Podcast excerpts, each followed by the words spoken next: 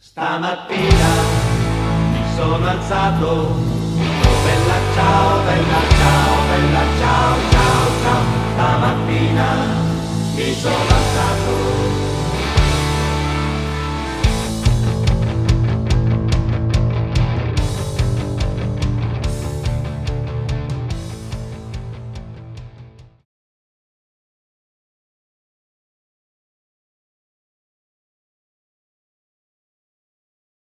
Bueno, las puertas de la Virgo Cueva abren una vez más. Bienvenidos a Cuentos en la Virgo Cueva, el podcast donde hablaremos de criminología, casos paranormales, ovnis o todo lo que consideremos digno de ser contados en la Virgo Cueva. Me acompaña como y siempre el gran Cristian Firico. Hola, soy Cristian Frío y estoy acá para hacer comentarios incómodos, comentarios estúpidos y meterle un poco de humor a temas que normalmente no lo tienen. Sí, hoy es un capítulo súper especial porque nuestro operador no está. Mati, Sí. te extrañamos. Te mandamos un saludo. Esperemos de que te recuperes de la covidación pronto. Sí, este capítulo básicamente es el equivalente nuestro de hacernos la paja, de masturbarnos, porque lo estamos haciendo nosotros mismos. Además, tengo un mouse acá, si no se ve, atrás del vaso escondido para, para ver si explota todo. Así que recen por nosotros. Autogestivo, pero con corazón. espíritu. Y con- Bueno, hoy vamos a hablar de un caso, chicos, que me emociona mucho. Soy muy fan de este caso. También soy muy fan de mis garritas. Mírame, garrita, mírame, mírame, mírame. Y Bueno, yo soy muy fan de Wanda. de Wanda Nara. Sí. O sea, en el, en el Sí. Wanda Gate vos estabas a favor de Wanda. No me acuerdo ni qué carajo es eso, pero bueno, Bueno, me imagino que sí. Nada. Antes de la gran estafa y de la casa de papel, existió un robo perfectamente planeado. ¿O no? ¿O no? Le sucedió a un banco de Argentina donde de la manera más... bueno, ya sabemos, los bancos roban. Sea, no, era- no sé si al banco se le ocurrió por primera en Argentina, no nos demos todo el crédito. Yo creo que ya en el- todo el mundo existían bancos que robaban perfectamente. no, pero acá gente. fue gente que se robó un banco. Ah, bueno, por fin, ladrón que lo roba ladrón, ¿no es? Sí, dije antes de la gran estafa y la casa de papel, que son todos robos a un banco, no el banco que roba sistemáticamente. en Pero el vamos a decir la verdad. siempre. Ellos sí que hacen un robo perfecto. Sí. Se generó el robo de un banco por millones y millones de dólares. Hoy con ustedes el robo al Banco Río en Acasuso, San Isidro. O 100 bitcoins. Podría ser. Hoy por hoy pod- podría ser. Corría en el año 2006. ¿Quién corría? Corría el año. Usain 2006. Bolt. Corría, ¿Qué dije? corría el año. Corría el año. Está bien, sí. ¿Quién corría? Te pregunté. Sucedía el año 2006. Ah, ok. El Yo pensé que alguien estaba corriendo durante ese año. nada No, no, seguramente. Corredores existieron siempre. No tenemos, no tenemos la información acá, pero, pero creemos que había gente corriendo Creemos ese que año. hubo maratones, gente que salía a Gente en correr. la plaza. No Claro. tanto como cuando, cuando hubo COVID, que ahí de repente todos se volvieron Sí, deportistas. ahora de golpe ahí todos eran runners, tipo. Sí, vamos a correr a la plaza, nunca antes. lo has- lo había Dijo hecho. nunca nadie. Es hora. Es hora de correr. Me pongo ese, ese, esa pantalón de deporte que no uso hace tres años y me acogota la, la chota para un costado. Ese, Ese. ese que se nota todo. Ese año el presidente del momento era Néstor Kirchner. Había pagado la deuda externa. Argentina se seguía recuperando de la crisis del 2001. ¡Vamos, Argentina! ¿Qué pasó, chicos? Era un verano No se tranquilo. preocupen, ya estamos como antes. O peor. Ay, boludo, no rompan nada. Es que tengo todo esto y la cosa de vidrio no ayuda. Ay, por favor. Era un verano tranquilo, explotaba el verano en la costa. ¡Boom! Los ca- ¿Cómo? ¿Cómo explotaba? los efectos de sonido, ¡boom! Boom. Estaban ahí haciendo temporadas Claro. todos. Los canales de televisión hablaban de estupideces y escándalos del verano como siempre, pero todo esto cambiaría el 13 de enero de 2013. Me encanta el día que eligieron, lindo día, 13 de enero del Un 2013. calor de cagarse seguro. No, capaz era que tenían algo con que tenía que ser Capicú. No, de 2013 no es Capicúa, no. Pasó en el 2006. ¿Dónde está el Capicúa? 13 de enero del 2006. ¿2013 no dijiste? 2006 dije. No, escuché 13, ¿no? Dije corría el 2006. Ya sé, sí, sí, ya sabemos que corrían en el 2006. Bueno, cinco son los conocidos responsables del robo del siglo, aunque se dice que en realidad eran siete. Hasta el día de hoy es una especulación, ya que eh, si esos dos integrantes más existen, nunca pudieron ser encontrados. ¿A veces eran fantasmas? Los que conocemos son tan tan tan. y por qué poner música de Alf. Luis Mario Vitete Sellanes. ¿Videte? ¿O Vitete. Vitete. Vitete. El hombre del traje gris. Es un ladrón con experiencia. Ah, se está- cree. este es el mismo, digamos. Está, está describiéndolo. Sí, sí. O sea, eh, se llama me gusta, se el- me me cae el seudónimo. Luis Mario Vitete. Sellantes, alias el hombre del traje gris. Más, más, más largo no podría No. ser. Una marquesina. Eh, un ladrón con experiencia. Se cree que fue uno de los últimos integrantes en ingresar a la banda. Invirtió dinero en el plan para que fuese llevado a cabo con Me pregunto éxito. si en la banda pedían CB. Sí. ¿Usted qué robó? ¿Usted qué robó, señor? Antes del robo del siglo fue conocido como el hombre araña, ya que entraba a las casas ¿Era él? vacías, era él, por los techos o balcones. El día del asalto cumplía el rol de negociador con la policía y mantener tranquilos a los renes. Para cumplir su papel a la perfección, Mario habría estudiado actuación durante el tiempo que planearon el asalto. Buenísimo. La, la- Re comprometido. la vivió. Sí, sí. Alberto Beto de la Torre. Este hombre fue asaltante toda su vida. Había estado en varias bandas desde joven. Llevaba toda una vida de crímenes. Tenía antecedentes. En el libro Sin armas ni rencores de Rodolfo Palacios, libro que fue una de las fuentes principales para este episodio. ¿Rodolfo Palacios? Yo me Sí. parece que escuché a este tipo antes. Sí, es que él ¿No es es- el mismo que entrevistó al Ángel Negro? Sí. Y cuando haga el capítulo del clan, voy a usar el libro de él. Un saludo a Rodolfo Palacios, me El- el- encanta. El, mejor libre- que escritor de criminología. de criminología, exactamente. De Argentina, Argentina. por lo menos, sí, lo admiro un montón, señor. Creemos Yo que lo veo en el 2016 también. en el 2006. no, En en 2006. En 2016. 2016 posiblemente también. Yo lo veo y lo abrazo a ese tipo, ¿entendés? O sea, yo lo amo, señor. Guarda que hay COVID. No, bueno, sí. Ese tiene el Omicron para mí. Igual posta, si este año se hace la feria del libro y llega a estar, yo me compro un libro de Rodolfo Palacios y le hago que me lo firme. Vamos, Rodolfito. Eh, confiesa, eh, le confiesa a este que no necesitaba la plata al momento del asalto y que solo lo hizo porque era el salto más grande de su carrera. ¿El salto? Sí, o sea, iba a ser como, um, Además de como correr, el salto más grande de su carrera. Está bien. Yo pensé que ibas a decir el asalto, no, pero era el salto. No, no, en sí, su sí, car- entiendo. En su carrera Bueno, subes con ok. escalafones. Sí. Era como la frutilla del postre. Acá estoy parafraseando, porque no sé, no me acuerdo me si hace digo acordar mucho a la Casa de exactamente Papel eso. todo esto. Me parece que la Casa de Papel se inspiró en esto. Sí, yo tengo la teoría de que sí. Porque me hace acordar mucho a eso. Es que es Como- muy parecido a la como- Casa de como Papel. el robar como una carrera, digamos. Sí, sí, sí, sí. Eh, Beto estaba casado con Alicia Di Tulio, alias La Turca, que si le suena el apellido de capítulos Sí, me anteriores, suena. es porque era nada más y nada menos que la hermana de Pepita la pistolera. La hermana de Pepita. O mejor dicho, Margarita Di Tulio. Ajá, familia de ladrones.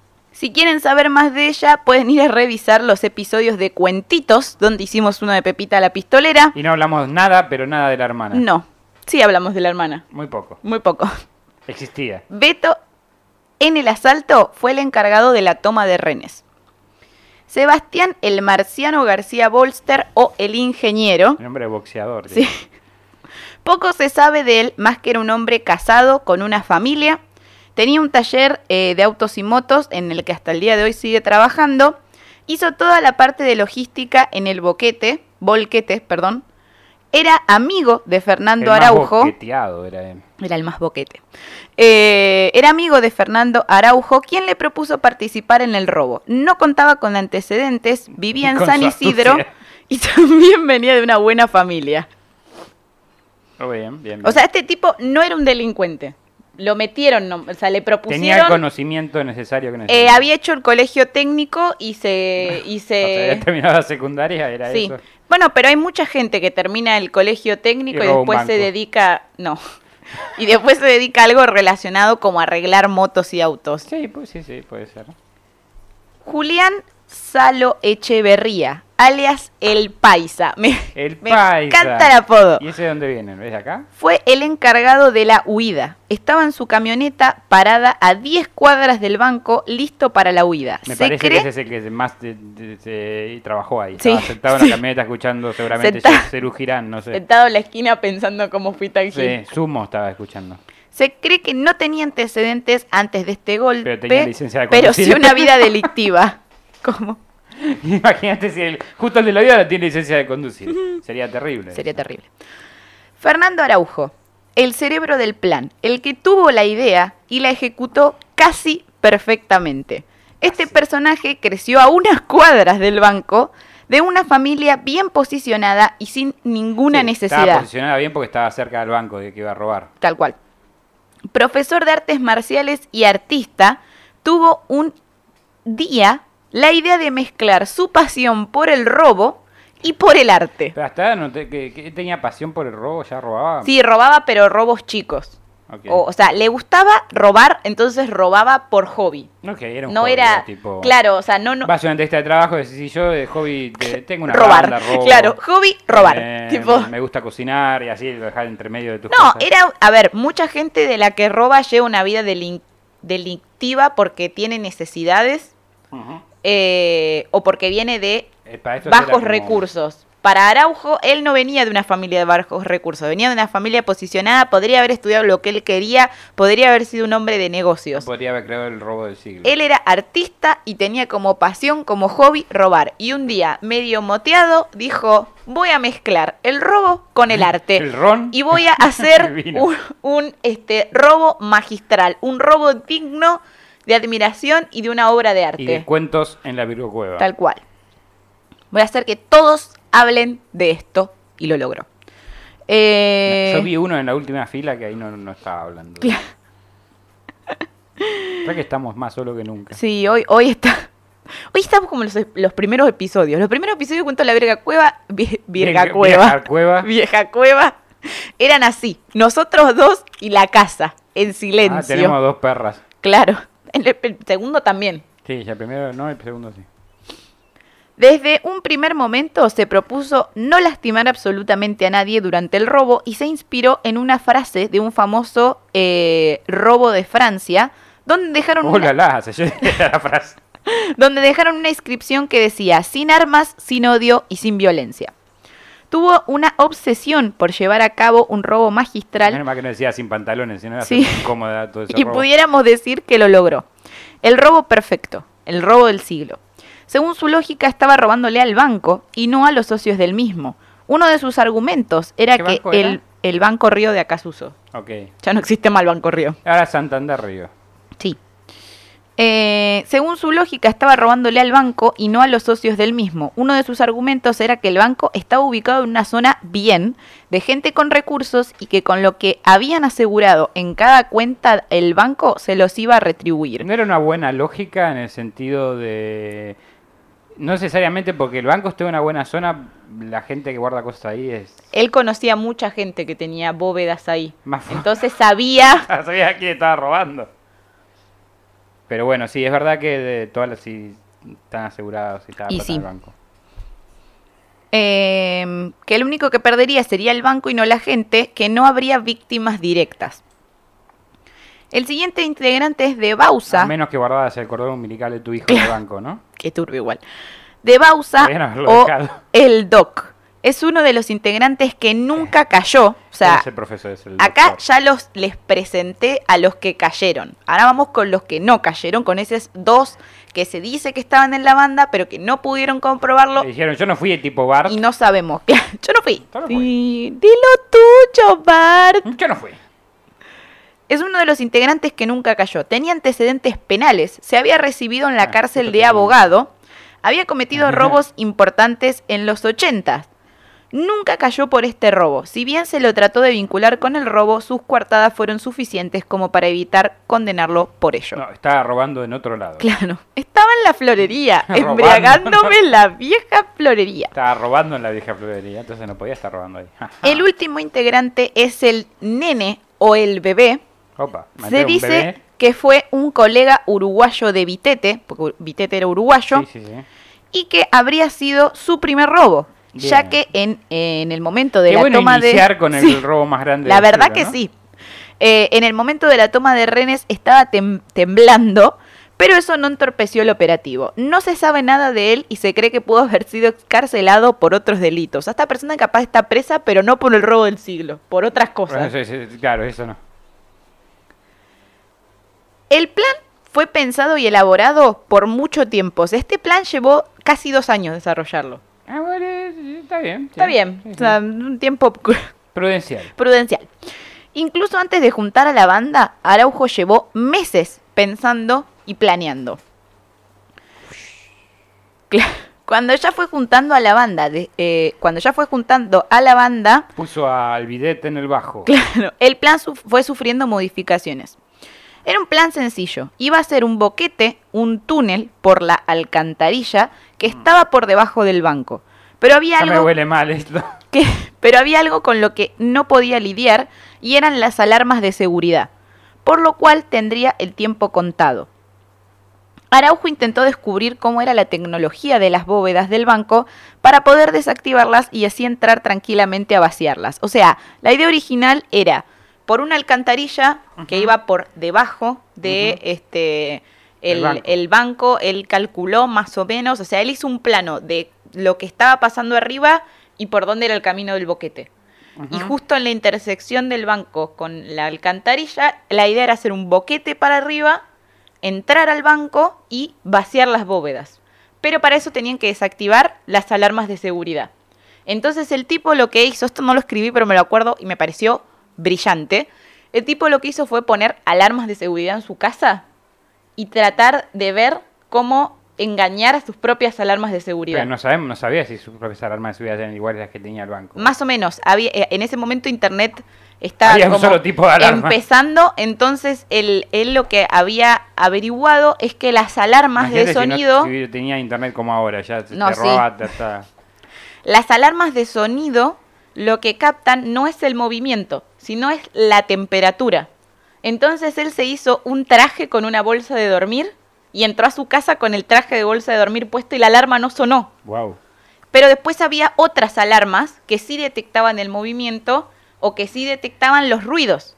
Entonces ya romper la pared con el boquete iba a hacer que la alarma suene. Entonces ya estaba descartada la opción porque no podía tipo hacer un boquete y romper una pared Pero sin que no él, él suene. empezaba a entrar al banco o directamente a la bóveda con el boquete. Él, él pensaba entrar al banco y después entrar a las bóvedas. Por eso entró de día, porque de día, imagino, si la gente está caminando por ahí, no tienen las alarmas puestas.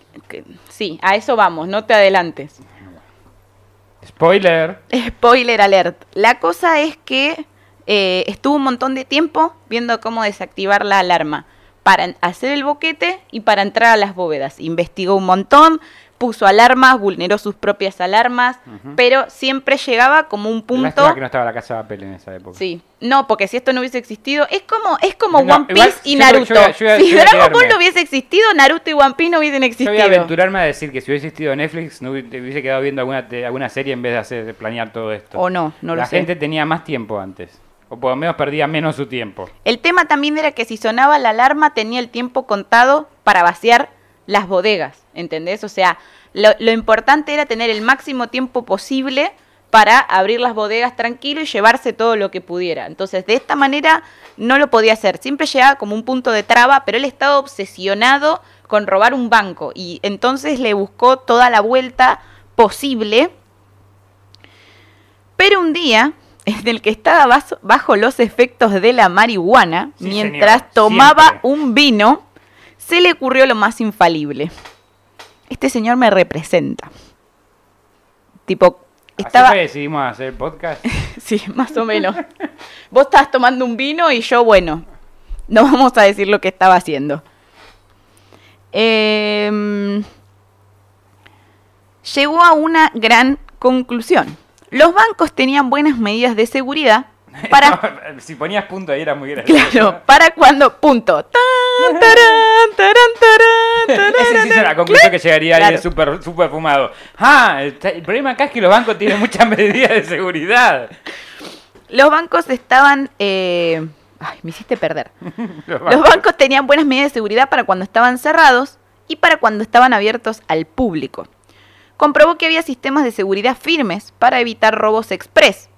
Pul- o sea, había pulsadores. o sea, es lo firme que los flashes. los cajeros abajo del escritorio tienen un pulsador porque si en caso de robo llama a la policía. Entonces no era factible entrar de día porque enseguida iba a venir la policía. No era factible entrar de noche porque con las alarmas iba a venir rápido la Inventó policía. un nuevo momento del día. No. Ah, no. Eh, comprobó, bueno, que eso y sistemas de seguridad firmes para evitar boquetes. O sea, los, los, los, este, las alarmas sísmicas y todo lo que ¿Tenían ya les había dicho. Wow. Sí, te dije que tenían alarmas que Sí, sí, detectaban alarma, el sea movimiento. sísmicas. Eh, detectaban los sonidos y tipo Pensé el que era tipo que, movimiento. que un paso o cosas así, no que si No, hay no, no. sísmico. Pero vos pensás que para romper una pared tenés que, o sea, movés, hay un movimiento sísmico. No, no, pero 2006, sí, está bien. Pero nadie había hecho un sistema de seguridad en el caso de que las dos cosas, Boquete y Robo Express, pasaran al mismo tiempo. Ja, ja. Pensó que podía simular un asalto express y que la cosa había salido mal, o sea, el robo había salido mal, el robo express, que era algo muy común que pasaba en el 2006. Ujú. Eh, las puertas de las bóvedas estarían abiertas Antes y los salían mejor. no Después y los también. sensores apagados porque era horario bancario. Mientras uno de los suyos negociaba una rendición con la policía, otros abrían las cajas para luego escapar. Construir el túnel, pero no para entrar, sino para salir, Claro. como en la casa de papel. Chorros. Estos españoles. Esto es una cita No se van a robar la exacta. riqueza de todas nuestras tierras. No, no, no, no bastaba con saquear a Latinoamérica. Había que robarle La idea. la idea y hacer una serie. Y hacer una serie exitosa en Netflix. ¿eh? Ah, ¿Cómo se llama el señor este que inventó el plan? Araujo, Fernando Araujo Araujo. Fernando le, le robaron la idea. Él, él- él robó el banco, pero él le robaron la idea. Eh, sí, Qué de hecho creo ¿no? que le hicieron juicio a Netflix, pero me parece que no tenían los recursos y quedó en la nada. No. Esta es una cita exacta del, del, del libro de Rodolfo Palacios, el de Sin armas ni rencores. Cuando esta revelación se le cruzó por la cabeza, salió al patiecito del atelier donde Se vivía, tiró un pedo. miró al cielo y como si fuera una señal empezó a llover. El agua le caía sobre la cara, a él no le importó. Abrió los brazos y gritó com- como un desaforado, gracias, gracias, gracias. A la marihuana. Sí. Sí. Sí. Araujo descubrió además que entre el aviso de la alarma y la llegada del grupo halcón pasaba media hora. O sea, los... Tenemos acá en Argentina, para los que no saben, un grupo de halcones entrenados. Que cuando hay, hay robos de, de gran calibre, los mandamos a ellos. con Ahora creo que es algo que ya no, no se hace, o al menos no sale en las noticias, o yo no recuerdo verlo ya mucho. se acabó la delincuencia acá en Argentina. No, sí, claro. No, en realidad se acabó en el sentido se dieron por vencidos Sí. de hacer algo al respecto. Puede ser. Eh, pero en esa época era muy común el robo express. Una banda entraba a un banco, saqueaba la caja, salía. Como la policía llegaba muy rápido con el este, grupo halcón, que era una parte de la policía que se encargaba específicamente de ese tipo de... en la policía, básicamente. Básicamente, para hacer eso, este, llegaba tan rápido que muchas veces los robos eh, express salían mal. Porque llegaba tan rápido la policía... ¿Será que se llamaban alcohol porque llegaban alco- alcohol? Alcohol, claro, sí. Al- Halcón. Porque llegaban rapidísimo como volando, digamos. Claro, puede ser. Y si empezaba a negociar y las cosas no eran violentas y se pedía un micro para poder escapar, un abogado, un juez, un familiar o la banda anunciaba la rendición, podían pasar cuatro horas. O sea, había manera de retener a la policía en la puerta. Porque ya había pasado en otros robos con otros ladrones que se resistían a salir, que tomaban renes, porque nada, ya está, no tenían escapatoria. Entonces, para como no rendirse, empezaban a hacer tiempo. Al pedo, muchachos, porque después lo terminaban. Es como cuando estás así, ¿sabes qué va a pasar? Va a pasar y lo les tirás. Claro, una cosa así. Eh, En ese tiempo podrían abrir todas las cajas. Si algo les había quedado claro a las autoridades era que sería imperdonable repetir la masacre de Ramallo. Hacía poco había pasado en la localidad de Ramallo un robo express donde los chorros, los ladrones se resistieron a quedarse adentro, se resistieron, se resistieron, se resistieron, salieron en un auto por el garage con dos renes y la policía empezó a disparar Ah, opa. y mataron a los renes y a los ladrones. Entonces, a partir de ese momento, la prioridad ex- exclusivamente era el ren. Entonces la policía no podía Me actuar. encanta que a partir de ese momento, Sí. como llegamos tarde al, al juego, ¿no? Siempre llegamos tarde a Siempre todo. nos enteramos todo tarde. Che, Argentina, che, los rehenes son la prioridad, no la plata. Eh, sí, o Y- atrapar a y los menos, chorros. o atrapar a los chorros, ni siquiera la plata. El plan llevó meses en concretarse. Luego de ese día, Araujo empezó a reclutar gente para su banda y con ayuda del ingeniero calcular el lugar donde debía estar el boquete y también calcular el horario en el que la corriente bajaba, porque había había en la alcantarilla esa era como un canal, Ahí cerca de San sí. Isidro hay como un río, un laguito. Y venían los soretes ahí cuando se levantaba. No, creo que ven- No era era, una crecida, no era una alcantarilla de caca, era como Era una cloaca. eh, no era una cloaca. Em, Una alcantarilla de zona bien. De La zona gente bien. que no hace caca. Claro, la gente no hace caca. Eh, y, y bueno, el horario que en la corriente bajaba, que sería ideal para trabajar, que era la noche. Una vez dentro, para abrir las bóvedas, el ingeniero creó el cañón, el cañón Power. Básicamente se llamaba así. Básicamente era un cilindro hidráulico en una cerradura. Eh, extendieron el cañón de este al lado de la pared de atrás y apretaban un botón rojo para que avance y otro verde para que retroceda. O sea, haciendo este movimiento con el cañón iban a poder abrir las bóvedas. ¿Este movimiento? Sí, este movimiento. Ah, mira, yo conozco este movimiento. Sí, ya sé. Para la huida escaparían en el bote, en un bote con motor. Harían 10 cuadras por la alcantarilla y escaparían hasta una eh, tapa de alcantarilla, ¿viste? Cuando vas por la calle, Como las tapas. ninjas. Una cosa así. Tenían un plan de escape como a Sí. todos los episodios. Menos el bote. Donde los estaría esperando una combi vieja a la cual le colocaron vidrios polar- polarizados y le agujerearon el piso. Ahí estaba el chico que, que Claro. era de escape nada más. Y con un sistema de poleas subirían el motín por el túnel de la Oh. alcantarilla hasta el auto que justo está, o sea, a ver, el auto estaba justo en la tapa y los vidrios estaban polarizados, entonces nadie estaba viendo que ellos estaban entrando un motín de un- millones y millones de dólares y de joyas. Increíble. O sea, nadie se dio, o sea, entienden que esto pasó a la luz del día, en plena calle, y nadie vio nada. Nadie vio Bueno, bueno. nada. Mandy no le dé demasiada importancia a eso porque todos los robos acá pasan así y nadie vio nada nunca. No, una cosa es que nadie vea nada y otra cosa es que realmente nadie vea nada. No, no, ellos realmente no lo vieron, pero digo, no, ayer los robos acá en Argentina pasan a plena luz del Sí. día, pasan por el lado tuyo y te dicen, ah, te están robando, ah, te tocó a vos esta vez acá. Eh, bueno, y con un sistema de poleas subirían el motín. Para esto, Beto ofreció su casa, en donde lo hicieron, o sea, lo hicieron ahí en su casa, pero al llegar a la casa de él, se encontraron con que estaba su señora Alicia Di Tulio. Maldita Di Tulio. que les cebaba mate, esto es cita directa de, de, de Rodolfo Palacios, les cebaba mate, les hacía de comer, se interesaba por lo que estaban haciendo. Cuando terminaron el trabajo, llevaron la camioneta a la casa de De Bausa en zona norte y tanto Araujo como Marito, que es eh. Vite- Vitetes, Vitetes, es como se llama Mario, le decían Marito. Marito. Eh, vivieron esa experiencia como un trago amargo. No entendían cómo Beto le había contado todo a su esposa. Nadie más que ellos debía saber lo que tenían entre manos. Estaban molestos, preocupados, pero no sospechaban que esa mujer iba a terminar definiendo su futuro. Un futuro para nada encantador. Ya vamos a ver.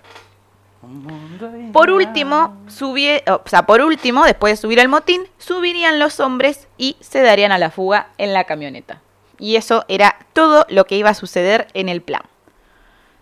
En la ejecución del plan, fue ejecutado según lo planeado. Estuvieron meses metidos en un desagüe por las noches haciendo el boquete, además de una rampa para controlar la subida y la bajada del agua. Para saber dónde hacer exactamente el boquete, Araujo y otro de sus colegas visitaron antes el banco y fue así como supieron que había una habitación en el subsuelo donde se cambiaba la ordenanza que daba justo con el desagüe. Mira. O sea, era una habitación que estaba cerrada con llave. Y lo que me parece increíble de esto es que Araujo fue, se hizo pasar por un chabón que, bueno, eh, igual era artista, se hizo pasar por un cliente del banco, se sentó en el sillón de la sala de espera y como quien no quiere la cosa con una cámara pocket empezó a sacar fotos. Obviamente la policía se dio cuenta, entonces llama, va, el, el guardia del banco se dio, se dio cuenta y llamó a la policía. Y cuando él vio que venía la policía, le sacó la memoria a la cámara. Eso nunca más, no dejaron usar celulares adentro del banco, gracias. Eh, le sacó la memoria a la cámara, lo detuvieron, o sea, lo detuvieron para ver si estaba sacando fotos o no, para revisarle la cámara, lo llevaron al subsuelo y sin darse cuenta la policía lo terminó ayudando. Porque gracias a que lo llevaron a, a- a la parte de abajo del banco, él pudo ver que estaba esa habitación y que daba justo con el lugar que estaban, que, esta- que ellos estaban haciendo el boquete. Mira, gracias policía. Gracias, policía. Tan efectiva. Esto fue, no fue parte del plan, o sea, no fue una- fue fue, Fue casualidad. una casualidad con ventaja, con ventaja. Bien. Los pasos para el robo perfecto eran, esto me da mucha gracia el nombre. para adelante. Uno, cerrar la puerta del banco. Dos, sacar al policía que está en el búnker. Tres, etapa film y cerrar estacionamiento. Después igual voy a especificar qué era cada etapa. Cuatro, rompe Pepe. Cinco, armar, armar cañón power. Pepe. 6. Iniciar cuenta regresiva de dos horas. ¿Qué? Sí, bueno. No sé si está Siete. robando banco haciendo, haciendo algún tipo de comida para la cena. Claro. 7. Iniciar acción de cañón power. 8. Etapa machine. Esta me encantó. Etapa machine. 9. Etapa postas. 10. Etapa cloropelo. 11. Etapa fugaceta. Etapa Ve, Yo fugaceta. sabía que estaban haciendo algo de comer. 12.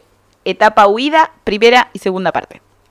Me encanta, hasta, hasta Sí. hicieron un dos partes. Sí, Nah, sí. Son unos grosos. O sea, esto podría ser una saga entera, chicos, Sí, sí, más sí, o menos. ahí está el- la etapa cañón y Sí. todo, sí, hermoso, cañón power. Etapa 1, que les había dicho que era cerrar la puerta del banco. De la torre entraría al banco, realizaría la toma de renes de esa, eh, de esa manera, cerraría la puerta del banco y empezaría a simular un robo express de caja, común y corriente como era común en esa época. La etapa 2, que era este, sacar a la policía que está en el búnker, en todos los bancos hay un búnker con un policía armado adentro del búnker que tiene acceso a las cámaras de seguridad del banco y a todo lo que está pasando, o sea, que monitorea el banco.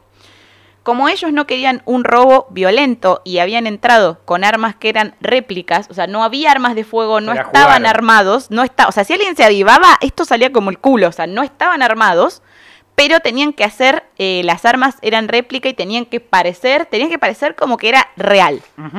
Eh, entonces, la única persona armada que les podía cagar el plan era el policía que estaba en el búnker, que te- era un policía reglamentado, no era solo El seguridad.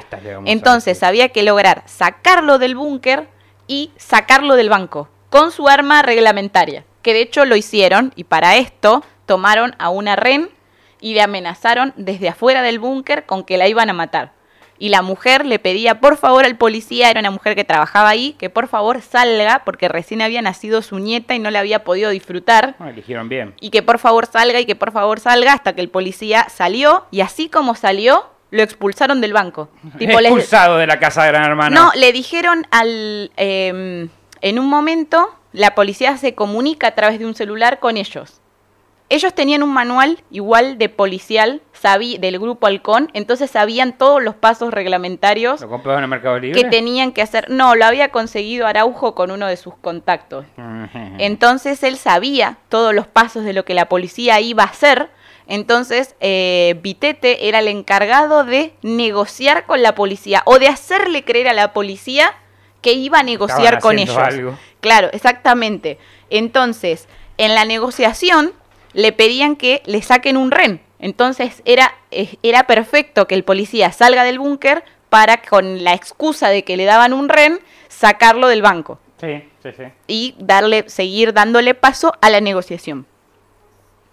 Eh, que de hecho lo lograron.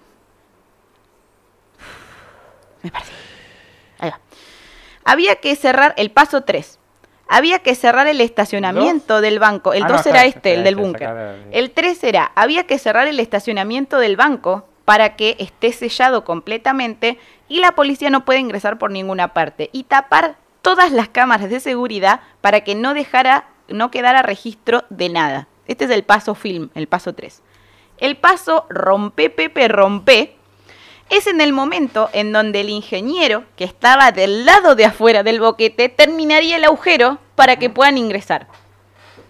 Para que puedan ingresar y para que puedan ingresar el cañón Power. Cañón Power. Marca 5. registrada. Armar el cañón, el cañón Power para poder empezar a abrir las puertas del banco. 6.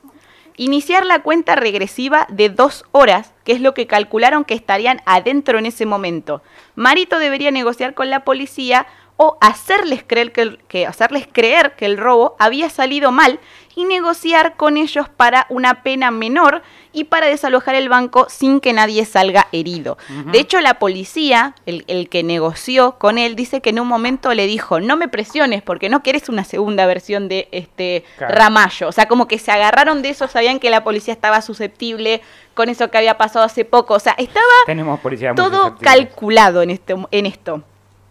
7. Iniciar la acción del cañón Power para empezar a abrir las bóvedas. 8. Etapa Machine. Esta me pareció la más tonta, pero bueno. Machine. Se robaron una contadora de billetes para contar ellos después el motín. No sé si por qué tenía que ser su propia. No, te- chicos, cómprenla, tipo. Sí, sí. Nue- bueno, era más fácil igual, estaban dentro de un banco, ya fue. Ya está. 9 y 10. Empezar a bajar el motín por el boquete hasta los botes donde estaba de ¿Dijiste Bausa. 9 y 10? 9 y 10 eran como dos en uno. Ah. ¿Por qué le Eh, hicieron dos entonces? no sé, Hay cosas que, que desafían la lógica, pero sí. funciona. Eh, empezaron a, a- Estaba de Bausa para recibirlos y acomodarlos. 11. Etapa fugaceta. Esta es la que me Es interesa. en Ahí donde. Marito empezaría a poner excusas a la policía para darles tiempo a la fuga. De esta manera fue eh, como llegaron a rendirse. Entonces, antes de rendirse, él le pide que llegue el fiscal. Él todo el tiempo dice, yo no salgo hasta que no llegue un fiscal. Yo no salgo hasta que no llegue el fiscal. Yo no... A lo último le dice, llegó el fiscal, está viniendo. Bueno, mirá, la verdad es que nos tenemos que ir, sí, salió mal, pero mis compañeros están... Estoy tratando de mantener a mis compañeros para que no maten a nadie, no sé qué, que esto, que el otro. Bueno, ¿qué Todos quieren? ¿Qué quieren como último pedido? Bueno, queremos seis pizzas de fugaceta Esa. y dos, tres cocas. Y después de comer, nos entregamos. En realidad me parece que estuvo muy bien. Sí, estuvo muy, estuvo muy, muy bien. Muy bui. Pero aparte de eso, el tiempo en que tardara al llegar la pizza, que no es como ahora que con Rappi la pizza llega más rápido que la y policía, te llegaba en una hora. Entonces eso les daba más tiempo a los tipos. Dice, dicen pedir algo como más complicado, cada uno no, porque el rehén uno quiere un canelón con qué salsas y empezaba así, ¿sabes qué? Tardaba una hora en pedir, ¿Qué hacer el pedido nada más. Y de- de- Acá- así el otro quería fideos a la boloñesa y así iban pidiendo de cada uno. Sí, acá igual ellos, los que estaban adentro del banco, van a pintar el, la toma de rehenes como algo medio fantástico, medio fantasioso. Por ejemplo, se dice, porque hay gente que dice que es mentira, hay gente que dice que es verdad, se dice que una de las personas que estaba dentro del banco era una señora que era jubilada y no le paraba de sonar el teléfono. Entonces le preguntan por qué y dice que es su cumpleaños. Entonces Oh. alguien tenía un alfajor y le hicieron soplar la vela y le cantaron el feliz cumpleaños y como era jubilada y estaba muy nerviosa le dio lástima y la liberaron después de cantarle el feliz cumpleaños. Que la sople feliz. De hecho, que hay una película sobre el robo del siglo que salió el año pasado, que yo la vi, esa escena está. Sí, tipo, sí. cuando le festejan, le, le cantan el feliz cumpleaños a la señora y la dejan irse. Después a un empleado del banco que estaba muy, muy nervioso, también lo dejaron irse, que le agarró un ataque de pánico y salió meado de los nervios Qué del raro banco. que no le dieron un clonazepam. No, se ve que no tenía, no tenían, se ve, porque, Porque si el hubiesen tenido lo capaz nomás. todo. todo.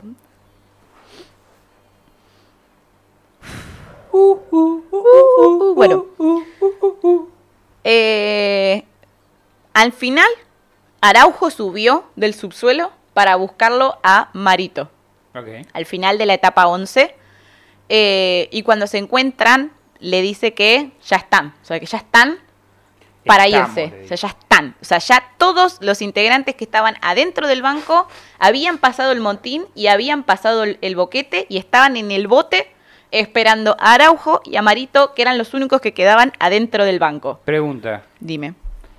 ¿Llegó la pizza? Eh, ¿Se pudieron llevar las porciones que les correspondían a ellos? Ahora vamos a hablar de la pizza, que te vea un poco preocupado por eso. Estoy preocupado por eso. Esto Porque es una, si es pizza del imperio y era fugaceta rellena, esta es una yo cita... te digo que pongo en peligro el banco y, Y el robo, sí, el por- robo para todo, comer sí, una sí. par de porciones de eso. to- Totalmente. Ahora, esto es una cita exacta del libro de Rodolfo Palacios.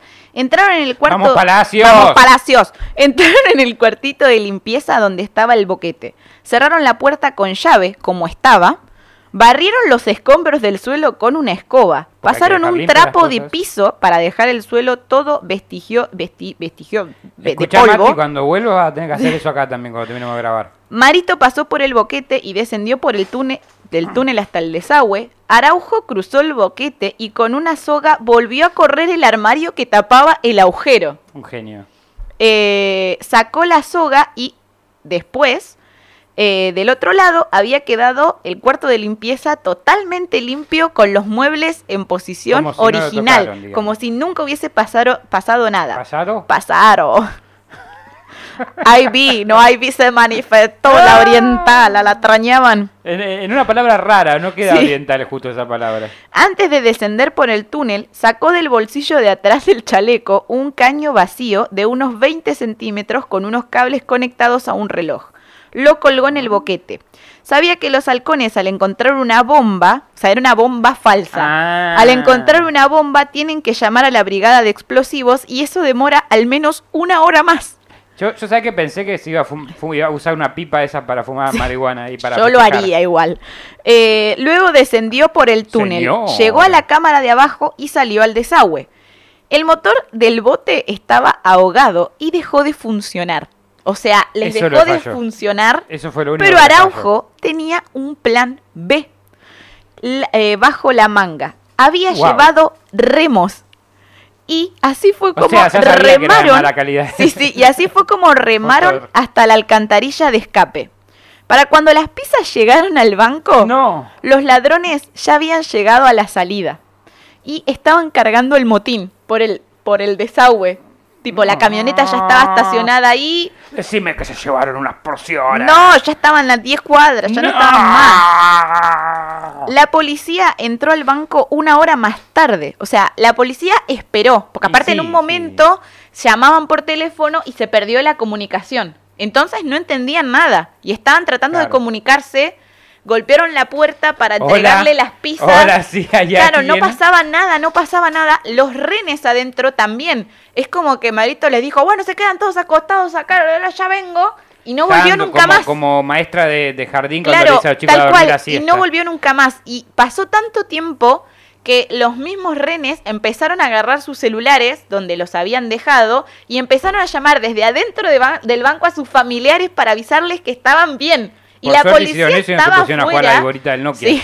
En esa época era muy Sí, famosa. tal cual, era muy famosa. Y la policía estaba afuera y no entendía un choto de lo que estaba pasando. O sea, la policía no entendía A mí la nada. policía se empezó a comer la pizza. Y bueno, si no lo van a querer ellos, viste, yo la como, no sé, fugaceta. Entraron, sacaron a todos los renes, pero tenían miedo de que entre los renes estén los asaltantes. Así que por la duda de pegar un tiro a cada uno. No, por las dudas los mantenían a un costado, porque querían comprobar las identidades y ver que no tuvieran nada que ver. Entraron al banco, revisaron todo el banco, no encontraban nada. Cuando llegaron a las partes, tal cual, cuando llegaron a la parte de las bóvedas, encontraron una lona con todas las armas de réplicas y un cartel, el famoso cartel que decía, Puto en barrio... no, no, porque esta frase me parece magnífica. En barrio de ricachones, sin armas ni rencores. Es solo plata y no amores. Comela, puto. Sí, también. Toma guachenchesca. Para cuando la policía descubrió el boquete, o sea, para cuando se dieron cuenta que la pared estaba rota, Para cuando descubrió el boquete ya tenía Sí. el rosquete así, más o menos. con la granada el- en el cuarto de ordenanza eran las 8 y 30. Los ladrones se habían ido 16.30. Habían pasado cuatro horas. Cuatro horas. O sea, habían, habían estado adentro del banco cuatro horas buscando a dónde estaban, porque no habían salido por la puerta, no habían salido por el garage, no estaban entre los buscando remes. con terremoto de la televisión. y, y eso que el mío no se va por un boquete. Pero bueno, sí, cuatro horas de tarde. Y si a mí también me tarda cuatro horas, es complicado. Los hombres ya se encontraban en su guarida dividiendo el dinero y las joyas robadas y Con festejando que había salido bien el robo. Bien. Lo único que también estaban haciendo era secando los billetes porque parte del motín se había mojado por ir por la alcantarilla. Em, vamos a el juicio, porque obviamente de alguna manera sabemos quiénes son los responsables, porque esto, obviamente, las personas cayeron de alguna manera. El primero en caer fue Beto de la Torre. Según la policía, ¡Betito! Beto, que Beto le decían el médico, porque se había puesto una peluca rubia que era horrible Y los médicos todos sabemos que son todos rubios. un ¿verdad? delantal y un estetoscopio. Y había entrado así con, con el arma a tomar el banco. Oh, bien, bien, bien. Después estaba Marito, que se había puesto un traje gris impecable, entonces ¿Era el hombre era gris el hombre este? del traje gris. Eh, y a, est- a Araujo le decían el maestro. O sea, cuando ellos se hablaban entre ellos de los pasos A no que tenían que confundir con el seguir, profesor. le decían Este el era maestro. maestro, era Chicos, nivel más robado, por favor. O sea, yo a mí me encanta la casa de papel. Yo no me acordaba que este robo había pasado. Yo era adolescente, se ve que estaba muy ocupada escuchando My Chemical Romance Y con las hormonas Sí, revoloteadas. y con, el- y con la y con la nostalgia de la vida siendo emo, pero la verdad es que cuando empecé a leer este libro y empecé a conocer sobre este robo y vi la, ya había visto la casa de papel, dije, dale, el boquete, el profesor barra el maestro. Bueno, chicos, más choreado. ¿Y dónde está? ¿Dónde está Claro. Tokio? ¿Dónde está la Em, cola de Tokio? ¿Qué? ¿Cómo? Yo la veía por la cola de Tokio. Basta. El primero en caer fue Beto de la Torre. Según la policía, habían. Según la policía, porque esto lo quiero decir porque eh, escuché, no solo usé eh, como fuente el libro de Rodolfo Palacio, sino que en Spotify, si quieren escuchar datos adicionales que yo no agregué, hay un podcast que se llama El robo del No, siglo. No, no, no, no, no. ¿Por qué? No, no, no, no. Más publicidad de otros podcasts. no. Este solo escuchan. Siempre hay que hacer publicidad de otros podcasts. La, vida es así. Cuando nos hagan a nosotros. Uno tiene que recomendar para que lo recomienden y además las, hay que difundir la información. Ese podcast tiene entrevistas bueno. y un montón de cosas que ¿Es un nosotros no vamos a poner. ¿Es un programa o es un podcast? Son seis capítulos, o sea, es, Ah, es una investigación muy extensa. Entrevistaron a Rodolfo Palacios, Sí, a otros no- no teníamos periodistas, tiempo, bueno. a los presos, o sea, es, es otro nivel, o sea, vayan a escucharlo, está bueno. Son seis capítulos de media hora, 40 minutos más o menos. Ok. Yo lo escuché en un día, porque me gustó tanto que le, yo le daba play, play, play. Eh, Normalmente pasa eso, ¿viste? Cuando te gusta mucho le das, le das, le das. le da, le da, le da, y sí, le da, le da, le Le da, le da, le da, le da, hasta, que, hasta que el gallo cante. Eh, me olvidé lo que iba a decir. ¿Por qué, ¿Por qué había empezado a nombrar el Eh, otro habías podcast? nombrado el podcast por, por eh, en teoría, eh, detalles que capaz no pudiste agregar o Sí. lo que fuese y que, te, que vos lo escuchaste. Ah, bueno, en ese podcast, porque no recuerdo que haya estado en el libro de, de Palacios, quizás yo me estoy confundiendo y la información me está fallando, pero creo que no estaba. Seguro te está fallando porque Palacios, a Palacios no le falta nada. No. Pero en, en ese eh, habían entrevistado a los policías, entrevistaron al que a- tuvo que negociar con Vitetes, entrevistaron a un montón de personas, al juez que estuvo a cargo del juicio, y lo que decían es que en ese momento en Argentina se había desarrollado una tecnología que era muy nueva de rastreo de telefonía. ¡Hola, la! Entonces, era nueva y no sabían si funcionaba, habían rastreado. me encanta igual, esto me encanta, chicos, me encanta. Es tan argentino que duele. No, es muy no, no funciona, no sé. Voy a escupir todo para. Funciona, no sé. Somos nosotros grabando este podcast. ¿Está grabando? No sé. Ahí está, gracias. Bueno, ellos decían que habían rastreado los Porque yo estaba haciendo un podcast con el joven mazo de tijera. Ay, pero miren qué divina. para, para, de vuelta que no te está. Pero miren qué divina. Miren esos dedos. de- ah. No me puede pintar las uñas, así que ahora cada vez que no me pueda pintar las uñas me va a poner esto. Sí, y después va a rajuñar las paredes. Va, va a ir donde está el gato, se ¿viste? me salen, boludo.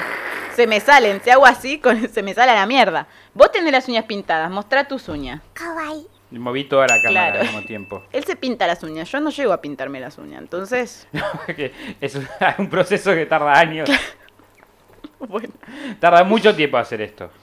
sí, entonces me le pongo y ya está. Em, bueno, decían que habían rastreado los chips por la cantidad, o sea, habían eh, conseguido chips que habían sido dados de alta recientemente. Y con qué número se habían comunicado y hasta cuándo habían tenido uso. Obviamente todos sacaron chips nuevos, no tenían el mismo número de siempre, entonces hicieron como todo un rastrillaje y tenían como una lista de nombres de posibles sospechosos porque habían sacado líneas, ponele los últimos seis meses y hacía dos meses había sido el robo del siglo y las habían dejado de usar ese mismo día. Entonces, en base a Interesante, igual eso- me, me gusta, me sorprende que hay gente que, que haya pensado en eso. Sí. Bien. Bien, en un momento donde la tecnología no era como ahora y no se tenía, no se estaba tan tenida en cuenta. Entonces tenían una lista de sospechosos, pero, pero, pero, pero, pero, la Pero. fuente más fuerte fue una fuente anónima que fue y denunció y tiró nombres que coincidían con los que estaban en la lista. Mm.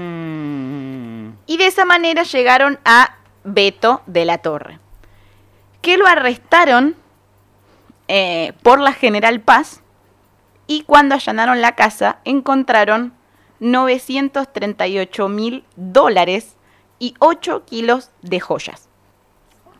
Y dos hot dogs. Sí, el cliente, el, el cliente, el siguiente en caer... El cliente. El cliente fue el ingeniero, quien había comprado una camioneta en efectivo y se había ido de vacaciones a la costa.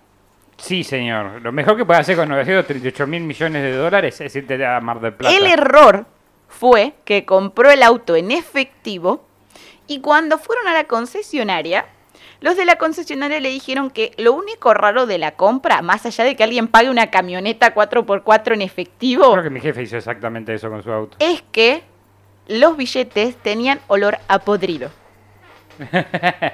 O sea, dale, dale. tirale rey. perfume, desodorante de ambiente. Le allanaron la casa y no le encontraron nada. Ay, bueno, bueno. Pero después allanaron la casa de los padres. Oh, no. Y en el freezer encontraron el motín. ¿Qué hay para cenar? Mm, Pollo verdes. relleno de verdes. Verdurita.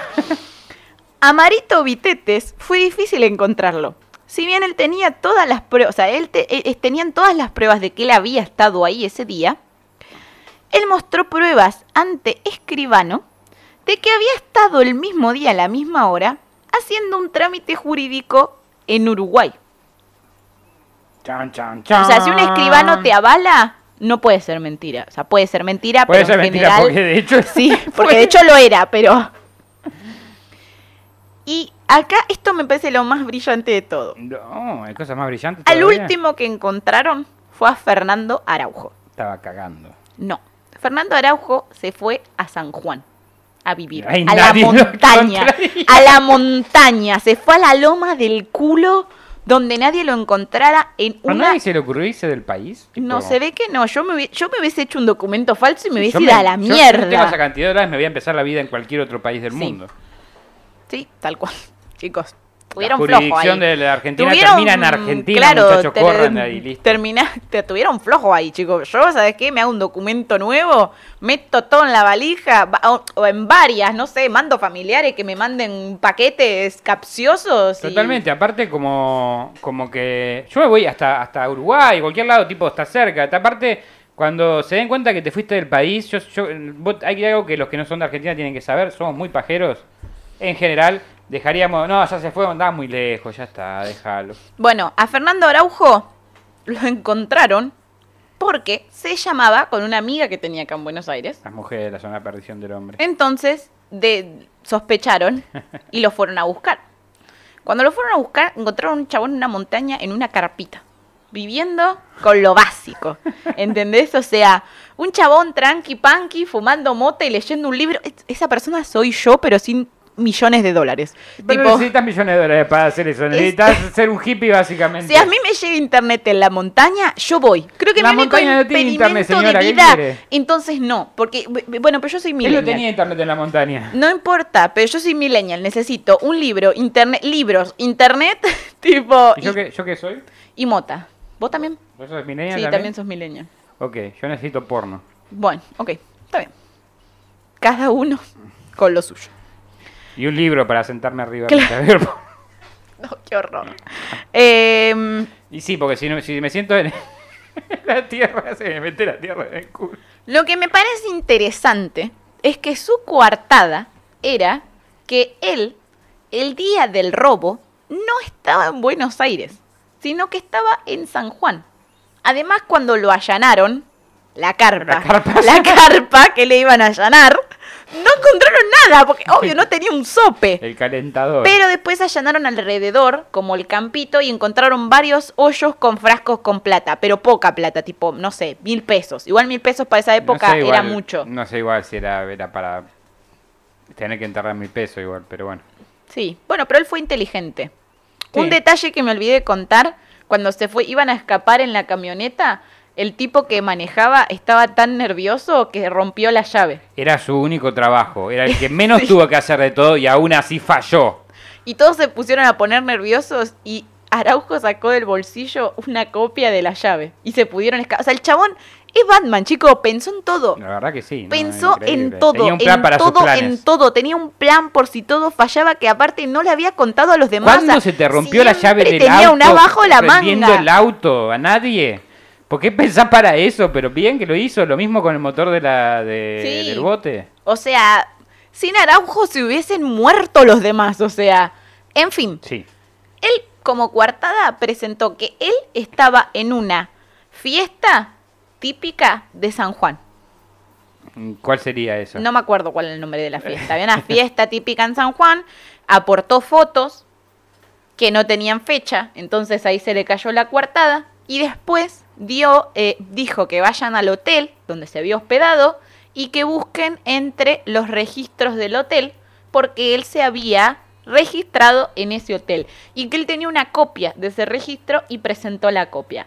Ahí hubo que hacer todo un quilombo, tuvieron que ir al hotel, presentar la copia y se dieron cuenta de que el papel, uno era más viejo y el otro era más nuevo y que el otro era como una falsificación más nueva y se le cayó la eh, coartada. Se le cayó la máscara. Pero hay que admitir que fue una buena coartada. Sí. O sea, Sí, sí, se, se- por lo menos hizo algo, ¿no? Porque no- sí, no como Beto, No que lo como único que... O como... Bueno, ya está. Hay uno que ni siquiera se, se, se preocupó por sacar la plata de su casa, o Sí. sea... bueno, dos, no, dos, ni siquiera se No, preocuparon no, puso eso. el padre, lo de los padres. Sí. El, bueno. el, el- el marciano, el ingeniero que dejó la casa de los es como padres. que todos iban un pasito más adelante. eh, Sí. El juicio duró 23 horas. Fue bastante rápido. para un Contaron juicio, como testigos renes que habían estado ese 13 de enero en el banco. Fue bastante rápido porque la televisión y los medios no hablaban de otra cosa. O sea, pensá, ay, me duelen las orejas porque me puse aros, chicos. Sería el equivalente que hoy día la policía de Argentina atrape al COVID. Sí, más o menos. Eh, Señor, ¿por qué tiene a todo el mundo eh, En su casa, preso. durante, durante dos años ya? Eh, ¿Qué iba a decir? No, pero vos pensás que no se hablaba de otra cosa y sobre todo en los medios de comunicación se pasaban volaseando a la policía. La policía estuvo cuatro horas para encontrar un agujero en una pared, ¿entendés? O sea, todos los medios de comunicación Más cagándose o menos lo que tardé yo en encontrar agujeros. Eh, que tardaste vos en- Bueno, ya está. Ya te di el chiste, ya está, listo. No lo voy a clarificar. No, no, no, no, ya está, dejémoslo ir. Este, o sea, La vos imaginate que la policía estuvo cuatro horas buscando, recorriendo una y otra vez un banco vacío. Tipo, pensando que se habían esfumado. ¿Cómo explicas eso a la prensa? ¿Cómo le explicas eso a la gente? No, Bueno, entramos al banco y no había nadie, tipo, algo tipo, obviamente este, este robo fue realizado por fantasmas. por magos. Sí, eh, siempre que observen uno de esos detalles, un hechicero lo hizo. Por magos, Tipo- por ma- como la película esa de, de magos que roban también, no sé si la viste, No You See Me, creo que No, se no la vi. Está muy buena también. Es Ahora la como, quiero ver. Es como, claro, es como también una película de, de robo, pero son magos. Interesante. Hay dos partes, son una y una y dos. Después lo voy a poner con la. Pero bueno, entre los testigos había gente que había estado en el banco y lo que empezaron a declarar era completamente distinto a la idea que se tenía. La idea que se tenía en ese momento es que había sido una eh, toma de rehenes pasiva.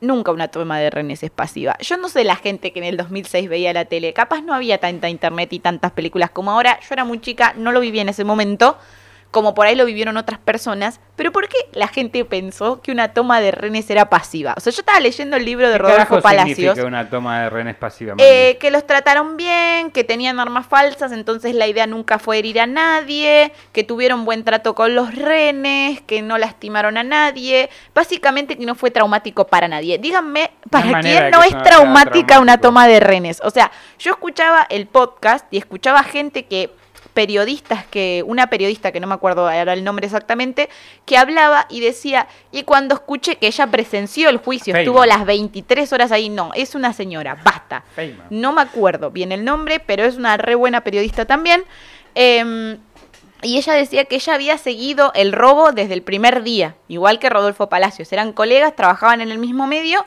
y habían seguido el robo desde el primer día.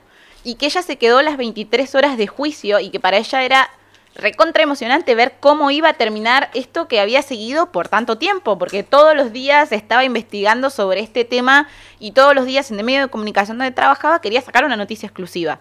Y que en su mente o que ella no había caído en que en realidad no había sido tan poco traumática eh, la toma de renes.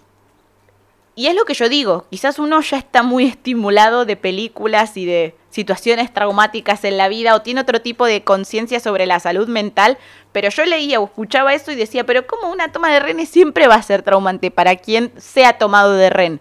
Porque el ren no sabe que tienen armas trucha, porque el ren no sabe que no lo van a matar y que no le van a hacer nada. situación de tu vida está en peligro, vas a quedar traumado. Es así, Sí. es sencillo. eh, Mismo, mismo, uno lo cuenta como algo simpático, gracioso. Ay, le cantaron el feliz cumpleaños a la señora. Yo estoy en una toma de renes, con chorros, con armas, porque yo no sé qué son armas que no son de verdad. O sea, que no se puede disparar con esas armas, no se puede lastimar con esas armas a matar, ¿no? Pues siempre le puedes dar un culetazo a alguien y sí o herirlo. capaz lo puedes mojar, porque capaz eran aguas de, era de agua la- las pistolas. No, no eran de agua. Eran balines.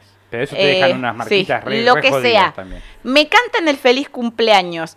Es como un poco psicópata, chicos. O sea, no es simpático. Tipo, claro, es como yo pienso que me están cantando el feliz cumpleaños y en cualquier momento me van a pegar un Estás tiro. pensando que es tu último ¿Entendés? cumpleaños. Claro, o sea, yo estoy eh, estaría pensando y después me llevan hasta la puerta y me liberan. Me daría, yo estoy esperando el balazo por la espalda en cualquier momento en Bueno, esa no, situación. no sé, bueno, sí, es verdad, puede ser. Es que Es- todo, yo no te sé. digo como, como yo me imagino, Yo más creo con- que tenés razón, que es imposible que no sea más, traumático. más pero- con lo desconfiada que soy yo. Alguien me está, alguien que me está secuestrando, que me está tomando de me está cantando el feliz cumpleaños, ¿dónde está la trampa? ¿Sabes qué pasa? Que, que hay con, la, con lo del cartel y con todo esto y toda la planificación, se romantizó este, este crimen. No deja de ser un crimen, no, no deja de haber tocado la vida de estas personas Sí. para siempre seguramente. Y- Es que de hecho todos los empleados del banco declararon que después de eso pidieron no estar al público, porque no podían, por su sanidad mental, estar al público, muchos tuvieron ataques del pánico, muchos no, no podían salir a la calle. Ataques del pánico. Ataques de, de pánico. No, no, dijiste del pánico. Del pánico, bueno, ataques de pánico, no podían salir a la calle, soñaban con el robo, soñaban con que aparecían los tipos en su casa, o Con que lo iban a seguir, o que los iban a... Entonces es como que... eh, a mí me parece que para la persona es re traumante, porque no entraron al banco diciendo, esto es una toma de renes, pero tranqui, ¿eh? porque son todas réplicas. No, o no sea... pueden hacer eso porque no, po- les funciona. O sea, No, me obvio, que no se quedarían quietitos. no iban a poder hacer eso, evidentemente, pero para la persona que lo está, por más que ellos sepan que no iban a matar a nadie, para la persona que lo está viviendo, eso no lo sabe, entonces No, lo sí, está pero- viviendo desde otra perspectiva. Pero para mí uno de los... eh, Yo, yo que también escuché todas las entrevistas, como vos sabes. Uno de los rehenes estaba quejándose sobre todo porque no dejaron entrar a la fugaceta. Por lo menos para darle... A cuando salieron tampoco le dieron la Tampoco fugaceta. le dieron la fugaceta. Ese eras vos, boludo. Eh, diciendo, la fugaceta. ¡La Está bien, No importa un huevo que están buscando a la... yo escuché que el hombre del traje gris pidió una fugaceta. ¿Dónde Sí. está la fugaceta? Yo pedí una Coca-Cola para mí también. Em, no, bueno, y después el guardia de seguridad dice que el eh, hombre, el, el médico, tenía un arma reglamentaria. Que él era especialista en, en armas reglamentarias y en armas reales. en- tenía un nombre, es una Es profesión. ¿eh? especialista en armas No, no, no, reales. tenía un nombre, un nombre, un nombre la profesión, pero yo ya me lo olvidé. Era tan especialista. Ah, entonces él dice que no hizo nada porque vio que la arma que tenía, el arma que tenía la persona No, era él- real. ellos lo que alegaban es que la condena tenía que ser menor porque no había sido un robo con armas de fuego. Entonces no había posibilidad de herir ni de matar a nadie. Entonces eso, que eso lo pensó a propósito Araujo para que eso le redujera la condena. Ahora la pregunta es, ¿realmente entraron sin armas y está mintiendo el guardia o, o alguno la cagó y llevó un arma de verdad? Vamos a eso. Vamos a eso. El punto Me encanta es darte que los pies. Este hombre dijo que uno de los integrantes tenía un arma real. Todos los integrantes decían que no, que habían entrado con réplicas Y no era el cañón Power. y no era el cañón Power. La testigo clave fue Alicia Di Tulio. Alicia Di Tulio quedó, este, para mucha gente, como la mala de la película, Ujú, ¿qué y en, hizo? y en parte sí, señora. Eh, porque ella fue y lo denunció. ¿Por qué? ¿Qué, qué, qué? ¿Se habían peleado? Ella tenía miedo de que el marido se escape con la plata y con su amante. Uh, Entonces, ante, ante la duda, fue y lo denunció. Y en la- su primer denuncia en la comisaría, a ver, ¿qué pasaba? En ese momento había un número Te voy especial. a dar un consejo, hermano. si vas a contarle a tu mujer del robo que vas a hacer, que te Y es una tóxica. para siempre, Y es una tóxica. y tiene como indicaciones de toxicidad por ahí, o si no, también igual, por las dudas, trata de no engañarla no hace ese tiempo, pelearte, decide todo sí, amor, o no le cuentes del puto robo, estúpido. Sí. Sí, señor. Sí. Y si así. tu marido roba un banco y sos tóxica y celosa y una loca de mierda, sé más inteligente, reina. Yo, en vez de denunciarlo, si el motín está en mi casa, ¿sabes cómo me viajo al exterior con todo el motín y lo dejo en bola? Creo que le va a doler más que estar preso. ¿Entendés? O sea, como que Ajá, que ver, yo, tipo, me voy, me fugo con la plata, quédate con tu amante y con tu camioneta y que y andar a otro banco, rey, que te garúe finito. O sea, tipo, no sé. Sí, no me parece que haya sido el movimiento más No, no, para mí no fue el más inteligente, fue de despechada. Fue de despechada y de pelotuda. No sean Aparte, así, si querés, chicos, también no fue sean. cómplice, porque sabía y podía haberlo dicho antes. No sé si no se merecía también un poco de tiempo en Sí. cárcel, ¿no? Porque en realidad podía haber evitado todo si hubiese ido a reportarlo antes de que sucediera, no porque su marido se quería ir. Que además no se sabe si el marido se quería ir. El marido No, tenía no, por la duda que el y marido andaba se de loca ir. loca, Igual qué es sé un yo. tarado el marido, ya, ya ya lo dijimos. En fin, el punto es que ella, ante ese miedo, en el momento de enojo o ¿Viste de... como los penes arruinan todo? Es Sí. increíble. Eh, ante. Mira quién lo dice. Ante. Ante el, la- el enojo de que el chabón tenga un amante y el miedo de que se vaya con la plata y con la amante, lo fue a denunciar. Y dijo así como, hola, vengo a denunciar a mi marido que fue el que robó el banco Río de Acasuso. Lo que pasaba en este momento es que había muchas denuncias falsas. Esta es la típica. Yo vi- a mí me pareció ver y iban a ver las denuncias de la gente y resultaban ser mentiras. ¿Por qué la gente hace eso? Si no viste nada, Rey, ¿por qué llamas a denunciar Ah, que viste lo que, que no hacer, viste? esa gente quiere ¿Qué estás atención, tan al pedo estás, atención. boludo? Eh, la cuestión es que esta señora aparentemente trató como de comunicarse 70 veces con el que estaba encargado del caso hasta que lo logró y fue y le dijo, mi marido y los amigos de mi marido robaron el banco. tóxica. Claro. Obvio. Obvio. Obvio. Hasta que atiendan. Hasta que, ati- hasta que atiendan me voy a quedar acá para hundir a mi marido. O sea, la energía que le puso esta mujer a esto. No, yo no le pongo nada de ese tipo de energía. No. Bueno, si a este podcast le ponemos bastante. Y son las 3 de la mañana, ¿no? Y por eso, sí. No podemos decir que no le ponemos. Si le ponemos. A algo le ponemos. Dale una a tu cosa. cuerpo alegría, Macarena. Quizás no en hundir a otra persona. No, no somos así. No. En fin, cuestión que la mujer lo denunció, pero en un momento se desdijo. Esta es la típica. Denunció que fue apretada por la policía y la justicia para declarar contra su marido. Quería quedar bien con el, con el diablo y con el. y que era una Dios. declaración armada, pero luego volvió a su versión anterior. Este, amigo de- del ángel negro. Bueno, Pepita fue quien los presentó. ¡Pepita! Si quieren conocer más sobre esta historia de amor trágica que termina con una loca hundiendo un plan perfecto, eh, este tipo de la torre estaba cumpliendo una condena en Mar del Plata, su abogado también era el abogado de Pepita, y como él admiraba a Pepita, le pidió que se la presente. Yo también la admiro. Entonces, sí, pero ya falleció Pepita. Pobre Pepita. Eh, que entonces, se marcaba enfrente de Mirta Legrand Sí. y decía, en tu cara, en viejita. tu cara, Mirta. Entonces, eh, la conoció a Pepita, se llevaron bien, pegaron onda y Pepita le dijo, ay, te veo muy solo, te voy a presentar a mi hermana. Y así se la presentó, se enamoraron de toque, al toque perro, y se fueron a vivir juntos y tuvieron un hijo. Me encanta, me encanta la, el, el underground criminal de Sí, Argentina. sí, me se encanta conocen que todos se conocen. con- Vieron que todos como la nuestros- farándula, falta, falta tipo el ángel negro diciendo como contra Gilla y Moria, como Moria Kazan y Sí. Coso. No hablen de mí. Y le, ¿no? ¿Quiénes son? ¿Quiénes son? No hablen de mí. Y la Gilla, la Gilla era La Gilla, La, bueno. Mirta Legrand, no sé si la Mirta Legrand o la Susana Jiménez del mundo de, de la criminología argentina. No sé. Voten. Bueno, la cosa es que eh, se conocieron y Te invitaba a después... comer, me parece que es más Mirta. Sí, sí. Eh, A merendar, va. A merendar, claro.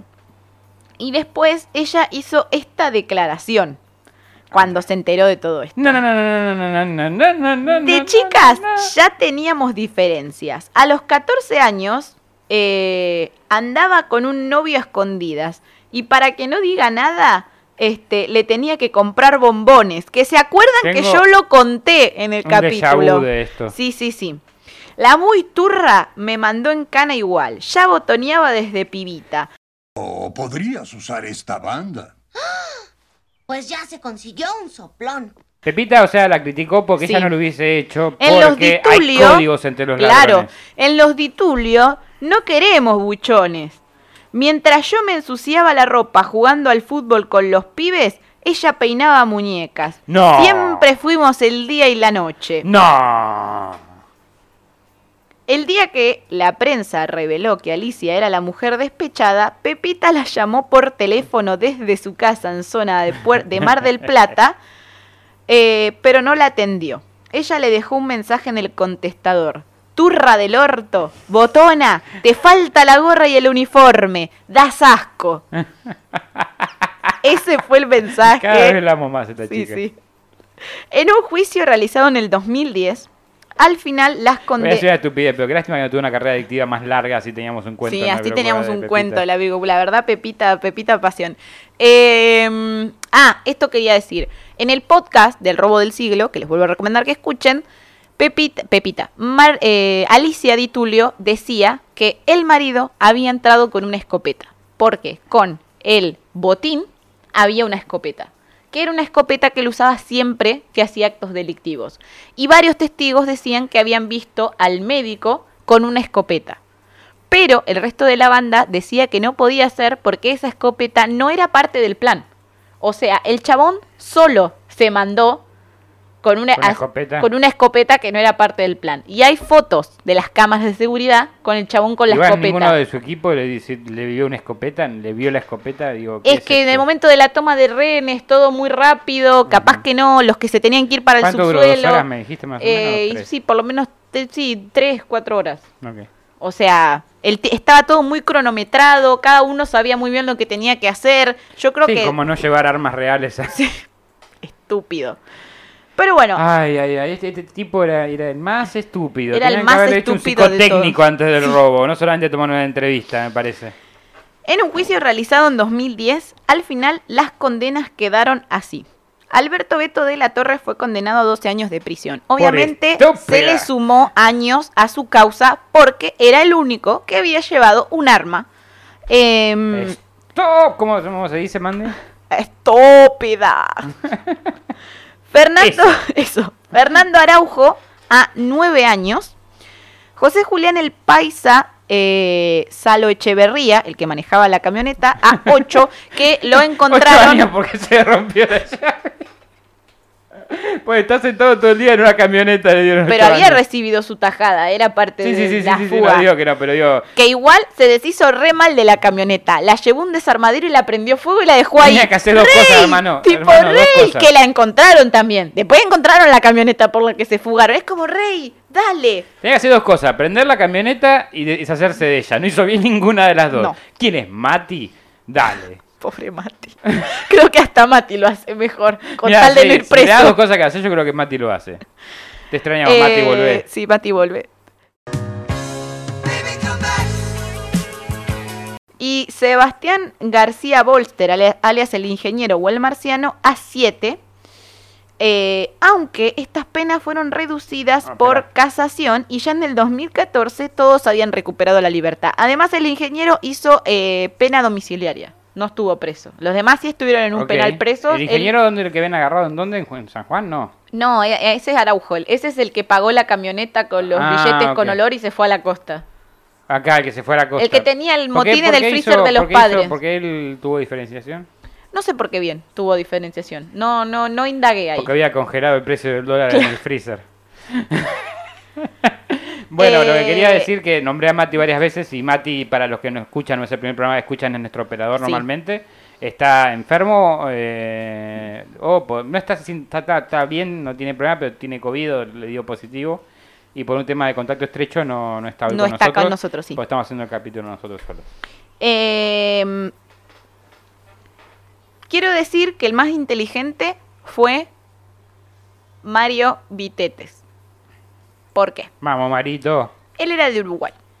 Según una entrevista Era el más que yo escuché, porque era de Uruguay, ¿estás no, diciendo no. eso? Según una entrevista que yo escuché, él estaba en Uruguay en el momento del juicio y como había eh, puesto ante escribano dije, esa prueba, país, esa prueba de que él había estado en otro lado ante un escribano, no, tenía una coartada que no podían hacer caer. Entonces, un día volvió a Argentina y se bajó del avión diciendo que se entregaba. No sé por qué volvió. Habrá que ver por qué motivo volvió. Pero bajó del avión diciendo que él se entregaba. Solito. Solito se entregaba. Al momento del juicio hay una ley de extrañamiento, que es decir, que es expulsado cuando llega a la mitad de la condena. Como es ¿Expulsado de la extranjero, no, es expulsado del país. Ah, ok. Como es extranjero, si tiene una condena, ponele de 10 años, cuando llegue a 5, lo deportan del país. Ok. Entonces, él, él, esto fue muy inteligente. No me acuerdo exactamente cuántos años le dieron. em, pero él ya había estado preso. Creo que le habían dado 15 años. Él ya había estado 15 preso. años. Wow, un montón. Sí, o, o 13, una cosa así. No le habían dado tantos. No, creo que le habían... le dieron 9, 8. No, creo que le habían dado menos que De la Torre. Y pero él fue el negociador y estuvo en la parte de la toma de renes Claro. con De la Torre. O sea, era como un poco más. Era, era el All-Star, era claro, era el, el- era el protagonista. De hecho, mucho tiempo, era mu- mucho tiempo pensaron que él era este el que había ideado el plan. Eh, cuestión que él ya había estado, ponele 13 años preso. Ponele la condena eran 13 años y 8 meses. Él había estado ya 13 años pres- preso, entonces tuve 8, meses preso más porque es acumulativo y lo, y lo mandaron de nuevo a Uruguay. Ok. O sea, no estuvo casi nada preso. Porque como Perdón. él sabía que al toque se- que existía esta ley y que cuando cumpliera los años en el país, pero se acumulaban con los años que ya había estado preso, tipo, wow, ¿este era el abogado? no. ¿Eh? El abogado nunca lo encontraron hasta el día de hoy. No se al, al abogado y al nene, al doc y al nene nunca los encontraron. Nunca vas a encontrar al abogado. No. La pregunta es, bueno, lo loco La pregunta para vos es, Mandy, es la pregunta para vos. Vitete tiene una joyería en Uruguay y se da la gran vida. Pero él dice que no fue con el motín No. y que no está vendiendo esas joyas robadas, que él jamás roba, Ya las vendería vendió, joyas robadas, claro. ¿Qué pasó con el dinero robado? ¿De cuánto habría sido el botín del Banco Río? La justicia estimó que la banda había robado 19 millones de dólares y 80 kilos de joyas y alhajas. Los fiscales arries- arriesgaban a que se habían ido con 25. Él, o con 25 más. Uf, el motín nunca fue recuperado. Nunca. Oh. Hasta el día de hoy. Se fue. Y salvo por vitetes, todos los involucrados llevan unas vidas común y corriente. O sea, si esta gente tiene la plata todavía el día de hoy, La están ocultando mejor. la están ocultando mejor que nunca, no la han usado, tipo... Hola, la, la usan para ir al supermercado en efectivo, vista al chino. Igual listo. para mí es un dato erróneo que no la recuperaron porque eh, digo que es un dato erróneo de la fuente, va, no sé si estaba en la fuente de Palacios, en internet Palacios en general, no, Palacios nunca se equivoca. Eh, Palacios, no se equivoca. Palacios. Este, eh, porque a De la Torre y a El Marciano sí le sacaron cuando le allanaron. Así que algo recuperaron. me dijiste, sí. que- Sí, algo recuperaron, pero bueno, El, rest- el resto no. no. Y las joyas menos. Unas joyas menos. Así que, eh, ¿dónde estará la plata? Entregar la parrata. Entrega la plata. Ese tiene que ser el bebé que habla el programa. Entrega la Ya plata. tenemos uno de esos. No sé si va a repetir, repetimos. Ay, bueno, sí, para mí sí. Bueno. ¿Por qué no hay por qué? Bueno, No hay basta. por qué. Eh, así que esto ha sido todo. Yo quiero decir que si yo algún día me lo encuentro a Araujo en la calle, lo felicito, chicos. Lo felicito y le doy un abrazo. Se lo merece. Más Inspiró allá, incontable cantidad de películas de atracos. más allá de que sea chorro eh, o no, es discutible. Yo lo entiendo. Lamento un montón la gente que traumatizó. Lo que decían también es que al final sí le robó a la gente, porque en ese momento, esto no lo conté, me lo olvidé, había gente que había vendido una casa o una herencia y la había dejado en la bóveda de su banco, pero no la había declarado. No. Entonces se la robaron y como no la había declarado, el banco no se la devolvió. Ah, sí, Igual por- chicos, mal ahí por meter a una... O sea, a ver, está bien que no te tenían por qué robar la plata, pero argentino eso, ¿eh? Argentiñada, no declarar la plata. Son pelotudos Bueno, también, ah, chicos. Sí, sí, pero bueno, tenés que tener en cuenta que, que en. Argentina o sos pelotudo te hacen el pelotudo, sino también. Sí, es por evadir impuestos. Y si no se va y no te alcanza ni para comprar un chupetín acá. En el 2006 no sé si tanto. No, es verdad, 2006 era otro país. Pero bueno, nada. eh, y mucha gente. ah, había una señora que declaró cuando era este son plata y no amores.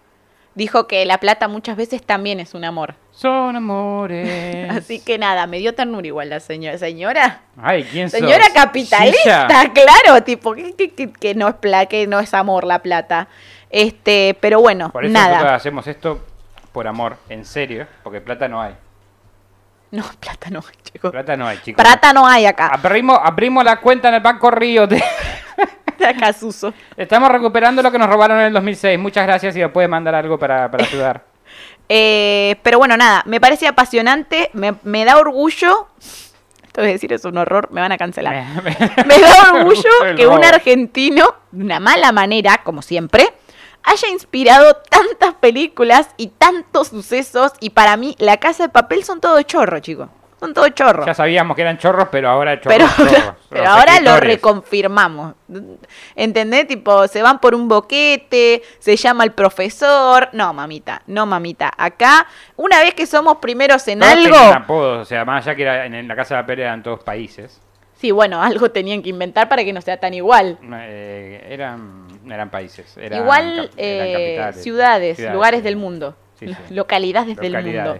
Este, de todas maneras, los chorros siempre tienen apodos. Por si no sabías. Sí, también era localidad porque uno se llamaba Palermo. o sea, Sí. ok. En fin, eh, Yo no tengo, ¿Sabés que me siento mal ahora? igual creo que se llamaba no Palermo por igual. una ciudad de Italia, no Ah, por puede- el barrio de Palermo. puede ser. Yo pensé que era Palermo porque era argentino encima. justo. Claro, sí, puede ser, habría que ver. Pero bueno, no, eh, yo me siento mal porque yo no soy chorro, pero igual no tengo no tengo apodo. Vos tenés apodo, todos todos los que conozco tienen apodos. Sí, vos tenés apodo. ¿Cuál es mi apodo? El Virgo. La primera vez que lo escucho. El Virgo. No, no se lo acabo de inventar. Bien, me, me encanta que deciste, o sea, no, no tenía apodo hasta recién, digamos. Claro. Bueno, si ustedes tienen un buen el apodo. general Carpincho. El general Carpincho, ahí está. ¿Viste que sí tenía? No, Eh, lo uso mucho, ese tema. Si ustedes tienen un apodo mejor para postular para Cristian Frigo, por favor déjenlo en los comentarios. Pero Que no sea nada, puto, por favor. creo que básicamente para mí, viéndolo desde mi perspectiva, sí fue un robo perfecto. Porque si el boludo de Beto de la Torre, hasta Beto de la Torre, escucha, perdón, señor, por favor, no me mate. Eh, pero si, si Pero sí, para, fue un boludo. no le hubiese dicho a su señora, toda la banda. no le hubiese dicho a su señora que ya era alcahueta desde chiquita, porque alcahueteaba alarma, o sea, ya tenía indicios de alcahueta esta señora, si no, si no le hubiese dicho nada, si no le hubiese hecho partícipe al, al- a Alicia Di Tulio, Ah, alias ah, la ah. turca, este, esto no, no los, quizás no los agarraban nunca. O sea, por más que tenía, la policía dice que sí, por los teléfonos, por los chips, bueno, pero teniendo un listado largo. De ahí a que llegaran con la gente, podrían haber tardado muchísimo más tiempo. Sin duda, eh, Alicia Di Tulio Jodió todo. Jodió todo. Jodió todo. Y también el Beto, que obviamente jodió todo. Por eso hagan, si van a robar un banco a psicotécnico, que estén separados o que no estén casados y que no sean Pero, si están casados, Ara- sean pero. Araujo, chicos, pensó en todo. O sea, ese hombre pensó en todo, en todas las eventualidades, en todos Menos los problemas. en esto, digamos. O Menos sea, en pensó, pensó que se podía romper una llave eh, vendiendo un auto, pero no pensó que esta chica podía ser un problema. Sí. Pero bueno, así es Se la vida. chispoteó, como dice el chavo. Bueno, es que tampoco podés vos manejar. Esto es como tener una empresa. No, es que vos pensás que tus empleados, si tenés una empresa, están usando su cerebro y no le van a ir a decir a, todo el mundo que van a robar un banco, porque están robando un banco. Y lo que se hace en esos ca- casos es tratar de no meter gente, porque aparte también lo pones en peligro a ellos. Porque si querés a alguien, no le decís que vas a cometer un delito porque lo haces cómplice. ¿Entendés? Entonces, eh, me parece una estupidez. eh, me parece que cagó todo este tipo. Y está bien, no sé hasta qué punto se podía evitar. Pero bueno, el robo estuvo bien ejecutado y bien planeado. Eso Nadie le saca las glorias, chicos, porque me parece que el- eh, tanto el ingeniero como este Beto se quedaron sin un sope. Esos sí se quedaron sin un sope, porque se los llevó la policía en los. este eh, Si algo que no llevó la policía, se lo que llevó la mujer, seguramente. Sí, seguramente. Eh, pero creo que lo más importante de todo es que, eh, nada, eh, por lo menos le queda la gloria de decir yo estuve... Sí, yo creo que le queda ya en el currículum de ese currículum imaginario de, de ladrones que les gusta. Y, bueno, Claro, sí, tal cual. No le puede ganar a eso. muy Igual hoy difícil. por hoy algunos este, trabajan en la parte artística, muchos fueron a hacer... Araujo estuvo en parte en la dirección de la película del robo Teníamos que del siglo. invitado a alguno de ellos para este episodio, pero van a decir que no, seguramente. No, ¿sabés que capaz si les... que vengan, no, pero una entrevista capaz que sí. Ah, capaz lo hagamos. Algún día, why not? Podemos extender, había mucha más información, algún día quizás podamos extender y, y entrevistarlo. Una, ¿Quién- segun- una revisitada al robo del siglo. podemos A mí me apasiona este tema, así que podría pasar, no digo que no. Bueno. Eh, pero bueno, esto ha sido todo por el cuentito de hoy. Cristian Frigo, ¿por dónde te encontramos? Ahí me encuentran por eh, Instagram como Virgo Frigo y por eh, Spotify y YouTube eh, como Cristian Frigo con CH para escuchar mi disco 373. Yo soy Mandy Potter y a mí me encuentran por Twitch, por YouTube y por Instagram como Mandy Potter Oc. Esto ha sido por todo por hoy. Les agradecemos por haber estado del otro lado. Voy a apagar la Hora vela. soplar la vela. Y este cuento ha terminado. Nos vemos la semana que viene. Colorín colorado. Chau, chau. Chau. Gracias por acompañarnos nuevamente en otra emisión de Cuentos en la Virocueva. Si les gustó, no se olviden de suscribirse y darle like. Y si no les gustó, recomiéndenlo para que otra persona también se coma el garrón como ustedes.